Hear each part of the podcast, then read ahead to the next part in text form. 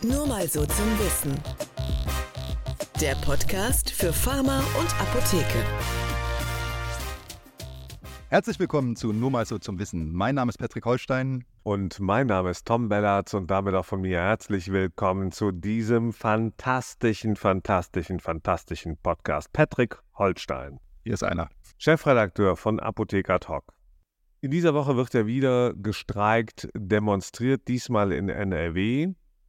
Wie ist so dein Eindruck? Wie, wie, wie war die Resonanz nach der ersten Woche, ähm, ähm, die wir ja hatten, in Hannover? In Hannover, ja. Also die, die Veranstaltung an sich äh, hätte bestimmt noch besser besucht sein können und die Veranstaltung hätte bestimmt auch noch ein bisschen professioneller organisiert werden können. Äh, ähm, aber es war der Gesundheitsminister da, es war eine große Medienresonanz da. Also man kann da nicht meckern. Ja, das war ein sehr gelungener Proze äh. Also wir wollen mal kurz anfallen, äh, anfangen. Der Kollege Journalist und Apotheker Holstein ist natürlich äh, ein leichter Skeptiker, ein kleiner Defetist, äh, keiner so wie ich. Ich bin ein viel, viel größerer. Also ich finde, das Wichtigste, was du gesagt hast, hat eine Medienresonanz gegeben. Das ist im Moment nach meinem Dafürhalten auch das Wichtigste, ehrlich gesagt, dass man eine Resonanz bekommt Genau deswegen wird ja gestreikt, deswegen wird, äh, geht man auf die Straße. Äh, wir nehmen, ich sage es ganz kurz, an einem Dienstag auf. Morgen am Mittwoch äh, wird dann in Dortmund demonstriert und es wird gestreikt in NRW. Wir hoffen, hoffen, hoffen, dass sehr, sehr viele dann unterwegs sein werden oder gewesen sein werden, weil wir erscheinen ja am Donnerstag. So, Paddy, Hand aufs ja. Herz. Wie war die Reaktion aus dem Bundesgesundheitsministerium dann äh, letzte Woche? Und da gab es keine, sind ja nicht vor dem Fenster vorbeigezogen, ne? Da gab es keine. Finden wir, genau, da, gab, da hätte es dann einen gegeben, kurzen äh, X, also vormals äh, Twitter, ähm, äh, auf äh, Ritt von Herrn Lauterbach. Aber also was, was mich schon noch befasst ist, dass der Mann ja tatsächlich äh, mittlerweile ein wenig äh, eingemauert scheint. Ich kann das auch ähm, erklären. Ja. Ich habe in dieser Woche äh, mitbekommen, äh, dass jetzt auch die Bundesländer ähm, ähm, mit Blick auf die Krankenhausreform auf die Barrikaden gehen und sagen, pass mal auf, Kollege ähm, Sonnenschein, Lauterbach, das geht so nicht. Du zerstörst die funktionierende Krankenhausversorgung und äh, die Versorgung insbesondere in den, ja, im, im ländlichen Raum äh, durch deine Politik. Und da ist mir aufgefallen, also erstens, dass wieder die Länder sind, aber zweitens, dass der Karl Lauterbach ja selber gemeinsam und an der Seite und im Kollegium mit Ulla Schmidt seinerzeit genau diese Fallpauschalen eingeführt hat. Übrigens mit Willen auf Druck der Krankenkassen damals, die gleichen, die heute sagen, die sind scheiße. Ähm, und das ist 20 Jahre her, so wie damals die letzte große Apothekenreform, die wir hatten, jenseits der Apothekenbetriebsordnungsänderung. Und irgendwie fällt immer mehr auf, das, woran Karl Lauterbach beteiligt ist, und von dem er sagt, das ist eine gute Sache, da müssen wir festhalten, nee, das endet im Chaos. Ja, das lächelt er ja weg, ne? Da sagt er ja, ja, ja, das stimmt schon, das kann schon sein, aber äh, jetzt, mal, jetzt wird alles besser gemacht. Das ist so ein bisschen der professorale Habitus dann auch, ne? Ja, da ist, ist halt die Wissenschaft. Die Wissenschaft irrt sich auch mal, dann machen genau. wir wieder anders, so genau. ungefähr. Aber es ist eben keine Wissenschaft hier, sondern es ist halt äh, Versorgungsrealität. Das ist so ein bisschen anders, oder? Naja, und dann musst du ja auch dazu sagen, das ist ja bei der Klinikreform, das geht ja jetzt seit zwei Jahren, dieses Spiel, äh, dass die Gesundheitsminister der Länder sagen, wir wollen das nicht, wir machen das nicht. Und der, da ist ja schon mal ein Termin geplatzt deswegen. Ne? Das wurde ja dann, der Lauterbach hat ja vorher noch gesagt, ja, wir sind uns einig und dann waren sie sich halt überhaupt nicht einig. Ähm, aktuell hat er ja auch wieder gesagt, bei, bei Markus Lanz war das, glaube ich, ähm, dass er die Ärzte-Krankenhausreform ja durchgedrückt hat gegen den Willen der Länder. Da ging es um diese Transparenzregeln, ja. dass man weiß, welches Krankenhaus gut ist und welches schlecht. Das war nicht zustimmungspflichtig, das hätte er durchgedrückt. Ähm, das zweite zum V-Speichschalen hätte volle Unterstützung aus den Ländern. Das wird er jetzt gemeinsam mit den Gesundheitsministern in den der Ländern. lügt halt, ne? Also, wenn, du hörst das, ähm, wenn er sowas auch wirklich formuliert, wie er hätte da volle Unterstützung, Rückendeckung oder was auch immer, dann ist das einfach nicht wahr. Also es gibt dann Briefe von den Bundesländern, äh, von allen, äh, die dann sagen, übrigens egal, ob das äh, SPD, grüne Minister oder was auch immer die sind oder CDU, CSU, die sagen dann, nee, nee, wollen wir nicht. Wir, wir, wollen das nicht, du, du erzählst Quatsch. Und er sagt dann einfach, ja, die finden das aber gut, was ich erzähle. Ja, ja. Aber auch SPD die mögen den Quatsch. Ja, ja. Aber auch SPD-Minister mittlerweile, ne? Also der Philippi war ja nun in Niedersachsen beim Apothekenprotest. Genau, was super gesagt, war. Will das nicht. Ja. Ne? Also äh, klares Statement. Ähm, ich fand es sehr, sehr lustig. Eines der meistgeklickten Videos der letzten Tage auf Apotheker Ad hoc im YouTube-Channel kann man immer wieder empfehlen, nicht nur wegen Ad hoc 24 eurer Tageszusammenfassung. War ja die frühere Kammerpräsidentin aus Niedersachsen und frühere Präsidentin der Bundesapothekerkammer, Magdalene Linz, äh, äh, die sich ja zu Wort gemeldet und gesagt hat, wer denn, wer, wer, also zum Thema Leitapotheken, wer denn solche Buden eigentlich aufmachen äh, würde wollen. Klitschen. Solche Klitschen.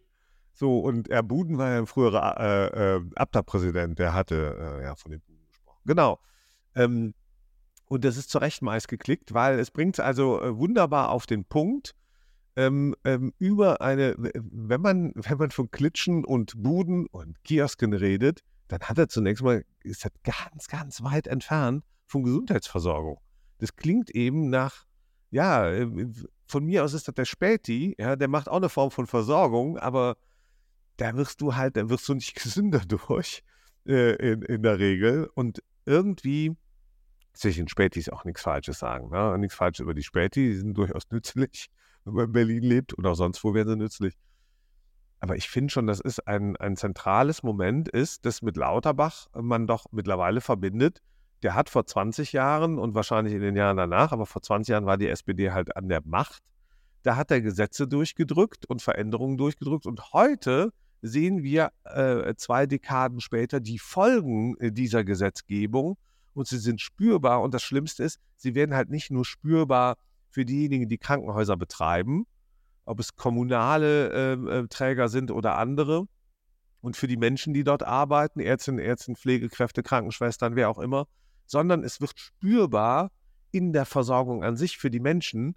Äh, die wussten zum Beispiel in einer bestimmten Region, da habe ich ein lokales, kommunales Krankenhaus. Da, wenn, wenn was ist, gibt es da eine Notfall, äh, wenn wir eine Notfallsituation haben, dann werden wir gerettet, da wird uns geholfen. Wir haben Apotheken in unserer unmittelbaren Nähe. Äh, da, da, werden unsere Kinder gut versorgt, ähm, da werden wir gut versorgt, wenn irgendwas ist, wenn ein Akutfall ist und, und, und. Oder kann ich meine Rezepte einlösen und die sind sogar lieferfähig. Und all das, all das geht, muss man fast sagen, strukturiert verloren. Die Bach runter, ja den Bach runter. Es geht den Bach runter und einer der Auslöser, der historisch belegbaren Auslöser, ist SPD-Politik und hier insbesondere SPD-Politiker und heute, heutige äh, Bundesgesundheitsminister Karl Lauterbach. Was ja frappierend ist, du hast es ja gerade gesagt mit Frau Linz, ähm, das ist ja mit jedem, dem, mit dem du auf so einer Demo sprichst, es sind ja alle sortiert. Es haben ja alle die Erfahrung, wie Versorgung funktioniert, was die Risiken sind und so weiter. Man hat es nur offensichtlich im BMG nicht und man spricht halt mit denjenigen nicht. Und jetzt die Frage an dich als leicht älteren von uns beiden, war das 2004 auch schon so?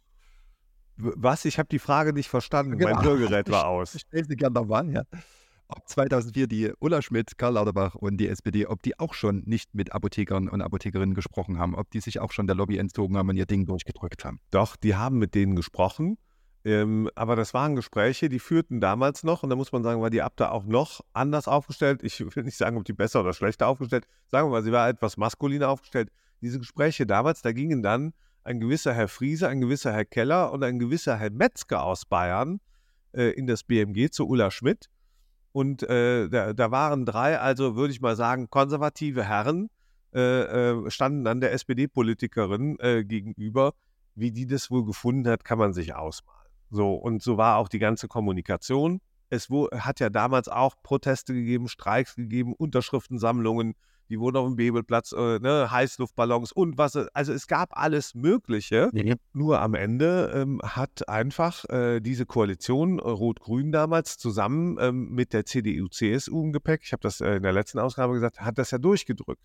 Ja, das war damals im Herbst ähm, 2003 ähm, wurde das durchgedrückt, wurde dann zum 1.1. Hauruck in Kraft gesetzt übrigens. Das ging dann zackig.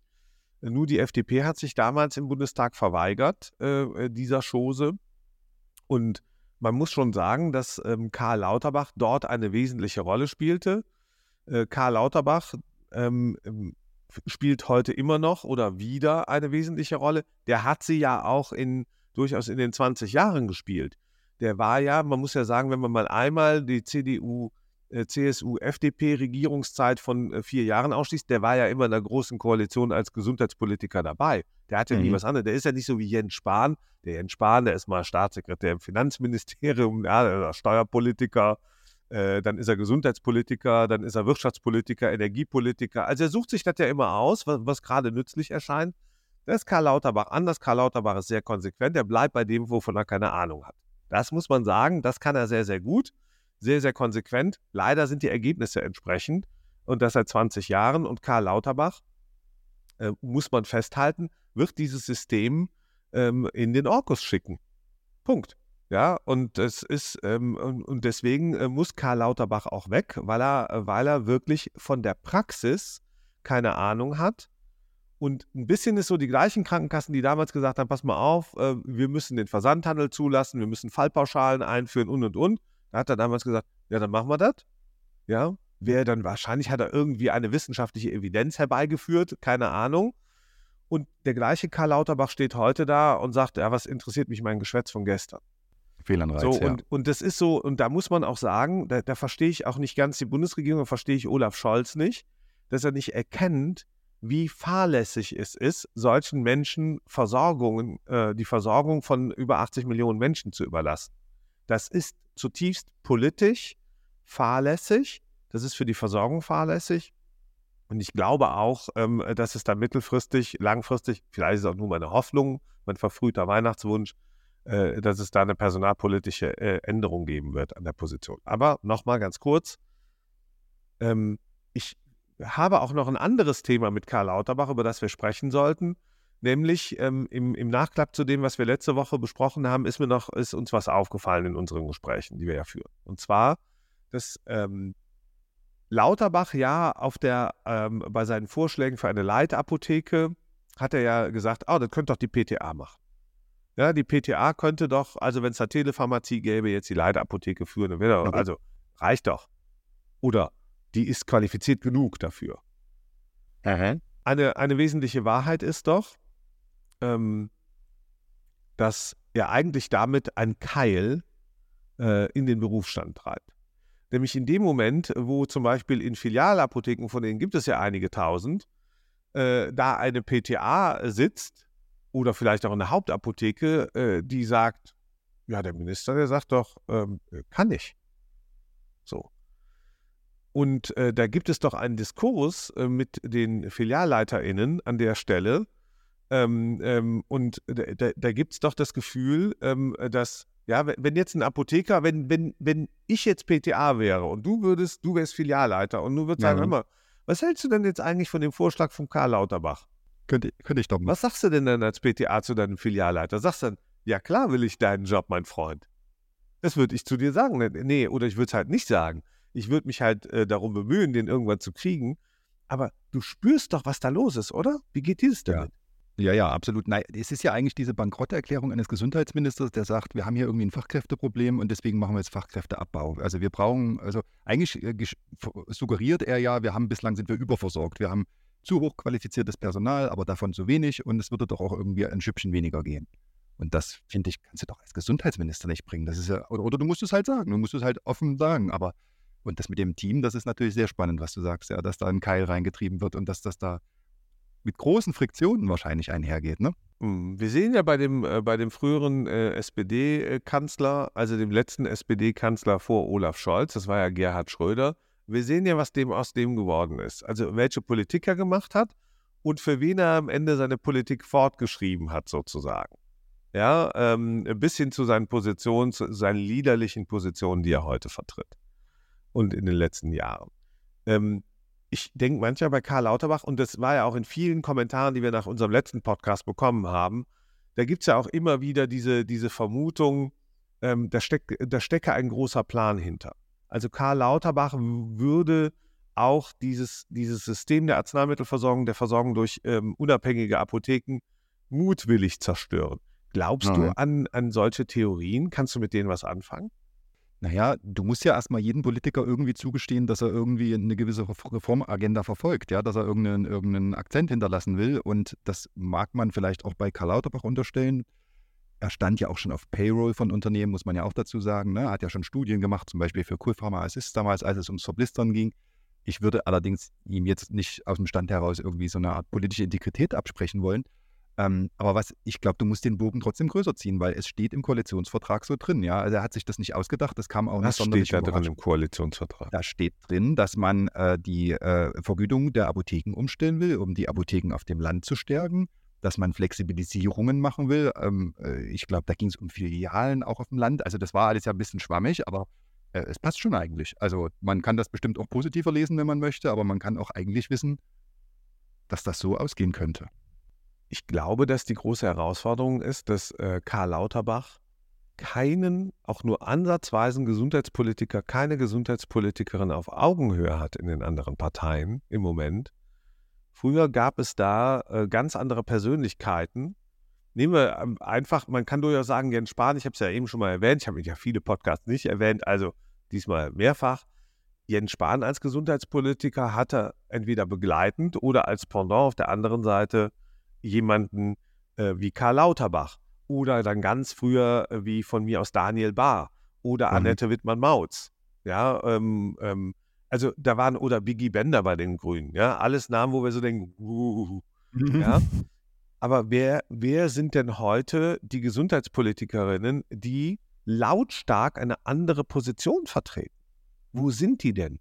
Welche Namen haben die denn? Ich, ähm, ne, also die sind alle, da sind mit Sicherheit viele wohlfeile Menschen unterwegs, aber in der öffentlichen Wahrnehmung, und da rede ich in einer bei Lanz oder in, in den Regionalmedien oder so, wo tritt denn jemand auf und sagt, be- beispielsweise seitens der FDP, der Grünen oder eben auch der CDU, CSU, ja, da, da gibt es den einen oder den anderen, aber die wirklich öffentlich wahrnehmbar sagen, diese Gesundheitspolitik ist scheiße.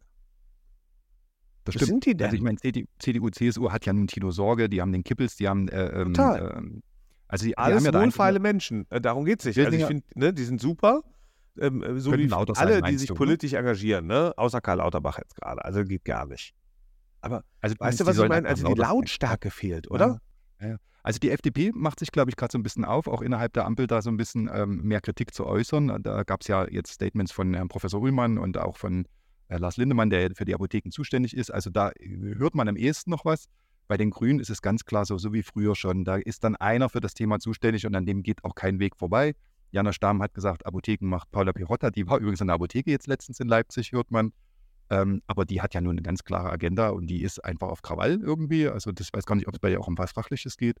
Ähm, ich weiß nicht, ob es da, äh, ob die sich zerlegen oder ob da jemand den Lauterbach stoppen wird, wenn man jetzt Aber nochmal, also du, du glaubst nicht daran, dass es jetzt eine größere getriebene Agenda bei Herrn Lauterbach gibt. So, du hast nicht das Gefühl, da, da gibt es einen großen Masterplan, da ist ein Mastermind und äh, der lenkt und führt den Herrn Lauterbach in eine bestimmte Richtung, damit dieser Markt einfach sozusagen sturmreif geschossen wird, politisch. Das ist, das ist wirklich das Einzige. Ne? Also wenn du jetzt sagst, da ist ein Marktumbruch geplant, dann müsstest du ja wissen, was danach kommt. Da müsste das ja Hand in Hand gehen und müsste irgendwie ein Konzept ergeben, wo du sagst, da wird ein was durch was anderes abgelöst. Aber hier wird ja einfach nur zerstört und, und, und Scherben hinterlassen. Ja? Also das ist ja das, das ist der einzige Masterplan, den man da sehen könnte. Ja, aber dann ist das vielleicht der Masterplan. Und, und äh, darüber darf man durchaus sprechen. Das Warum darf einen auch besorgen. Ehrgeiz? Bitte? Ja, warum hat man diesen Ehrgeiz? Warum will man das machen? Ja, weil man sonst nichts mehr hat. Weil das, ein, weil, weil das Thema etwas umzubauen vielleicht einen antreibt. Es gibt ja einfach Menschen, äh, die disrupt, einen disruptiven Charakter haben. Also das eine ist ja, dass du disruptiv bist, weil du etwas neu aufbauen willst. So, das klingt dann immer ganz positiv in der Wirtschaftswissenschaft, ja, hat aber ein Risiko, nämlich dass du was zerstörst und du bekommst es nachher nicht mehr richtig aufgebaut.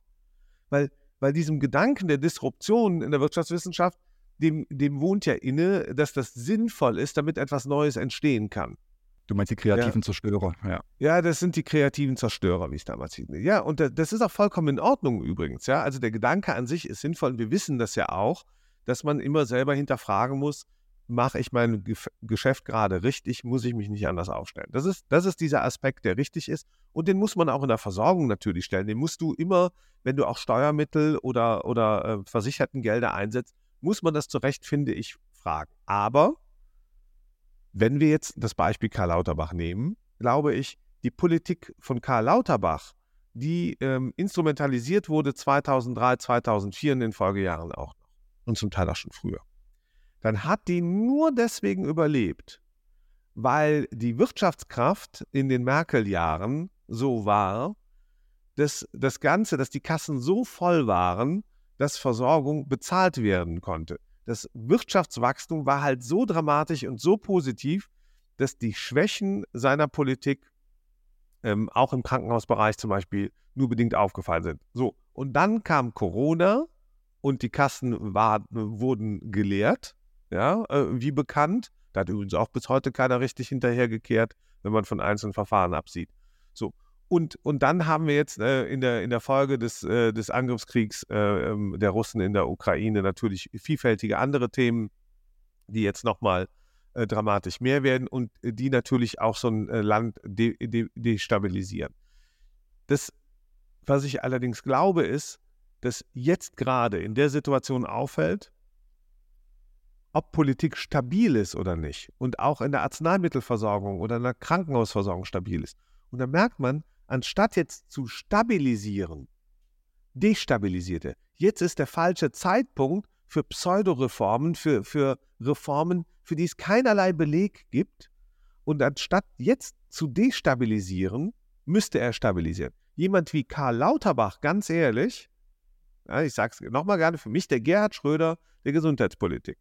Jemand wie Karl Lauterbach ist mitverantwortlich dafür, dass in den Ländern, dass in den Ländern die Menschen enttäuscht sind und dass sie in den Ländern auch deswegen Protestwähler und Wählerinnen werden. Das muss man ganz klar. Jemand wie Karl Lauterbach mit seiner fahrlässigen Politik der Versorgung kaputt macht, der ist mit dafür verantwortlich, dass in den Ländern, in den Kommunen zum Teil Kräfte wirklich an die Macht kommen und gestärkt werden, die es nicht geben müsste, wenn nicht so jemand wie Karl Lauterbach äh, dahin ginge und einfach Versorgungskonzepte gnadenlos riskiert, in Frage stellt ähm, und, und das wirklich sehenden Auges kaputt macht. Insoweit befürchte ich, so wie du, der hat keinen Masterplan und das ist genau der Fehler. Wenn er einen Masterplan hätte für die Versorgung, da könnte man sich ja dahinter versammeln unter Umständen und sagen, okay, das wird alles besser werden. Es wird sogar mit den Apothekenteams besser, mit dem Arzneimittel besser, aber das, was er macht, ist was ganz anderes. Er macht es einfach nur kaputt. Du könntest den ja zumindest mal, du müsstest den mit denen diskutieren, die tagtäglich damit zu tun haben. Ne? Also ich meine, sich hinzustellen, zu sagen, mit denen rede ich nicht, weil ich weiß, es ist alles besser, ist ja wirklich Hanebüchen, ja. Ja, natürlich. Er redet lieber mit einem Markus Lanz, dem doch, der, der doch gar nicht in eine Apotheke geht. Ja, und, und wenn geht er irgendwo, da wo er seine Feriensitze hat oder so, oder lässt sich die Sachen bringen oder seine Haushälterin, sein Haushälter, wer auch immer macht, Entschuldigung für diese Klischees, aber das ist doch weit weg, ja, das ist ein, ein Fernsehstudio, hat nichts mit, mit Dasein, äh, Daseinsversorgung, mit, mit der Realität zu tun. Das ist es eben genau nicht. Es ist halt Fernsehen. Ja, genauso wie wir zwei hier gerade äh, weit weg äh, faktisch von Versorgungsrealität sind und trotzdem darüber sprechen, weil wir denken, wir sind inhaltlich nah dran, so ist es doch noch viel schlimmer in dem ZDF-Studio, wo irgendwelche Leute sich treffen ähm, und wo natürlich die Redaktion ein bestimmtes Frame-Setting ähm, äh, konstruiert. So, und, und damit haben wir zu tun. Aber mein Gott, ähm, wir, wir wünschen allen Protestierenden auf jeden Fall, äh, dass sie richtig äh, Gas geben dass möglichst viele auf die Straße gehen, dass sie ihre Apotheken zumachen, dass sie die Medien, die lokalen Medien, egal wer es ist, die Wochenzeitung, wen auch immer informieren, dass sie ihnen sagen, Leute, wir bluten gerade aus. Das ist das wichtigste Signal für alle. Einfach ein Blick in die Realität ähm, ähm, und auch einfach ähm, den, den Lauterbach als das demaskieren, was er eigentlich ist, dass er ein, ehrlich gesagt, äh, lügender Gesundheitsminister ist. Und ähm, äh, die Maske, die muss jetzt mal fallen und runtergerissen werden ja, Mensch. So, aber darüber sprechen wir dann nicht nur nochmal nächste Woche und die Woche danach, sondern auch bei unserer Zukunftskonferenz Vision A am 5.12. im Kino International in Berlin werden wir übrigens mehrere Stunden lang äh, über das Thema Arzneimittelversorgung am Abgrund sprechen. Wir beide sind dabei, viele andere spannende Gäste auch aus der Politik. Wir werden Zahlen, Daten, Fakten präsentieren, aber insbesondere auch den Blick nach vorne äh, richten und schauen, wohin geht es denn eigentlich jetzt in Zukunft mit der Arzneimittelversorgung, mit den Apotheken. Wird sehr spannend, haben sich schon viele äh, Gäste angemeldet. Wir freuen uns sehr. Man kann sich anmelden unter vision.apotheke-adhoc.de. Und ja, Paddy, das war's, oder? Vielen Dank fürs Zuhören. Ihr könnt uns gerne schreiben, post nur mal so zum Wissen.de. Ihr könnt uns abonnieren, liken, überall dort, wo es Podcasts gibt. Wir freuen uns auf die nächste Woche. Tschüss. Tschüss. Ja, ich meine, es äh, war doch lustig, oder? Super dicht.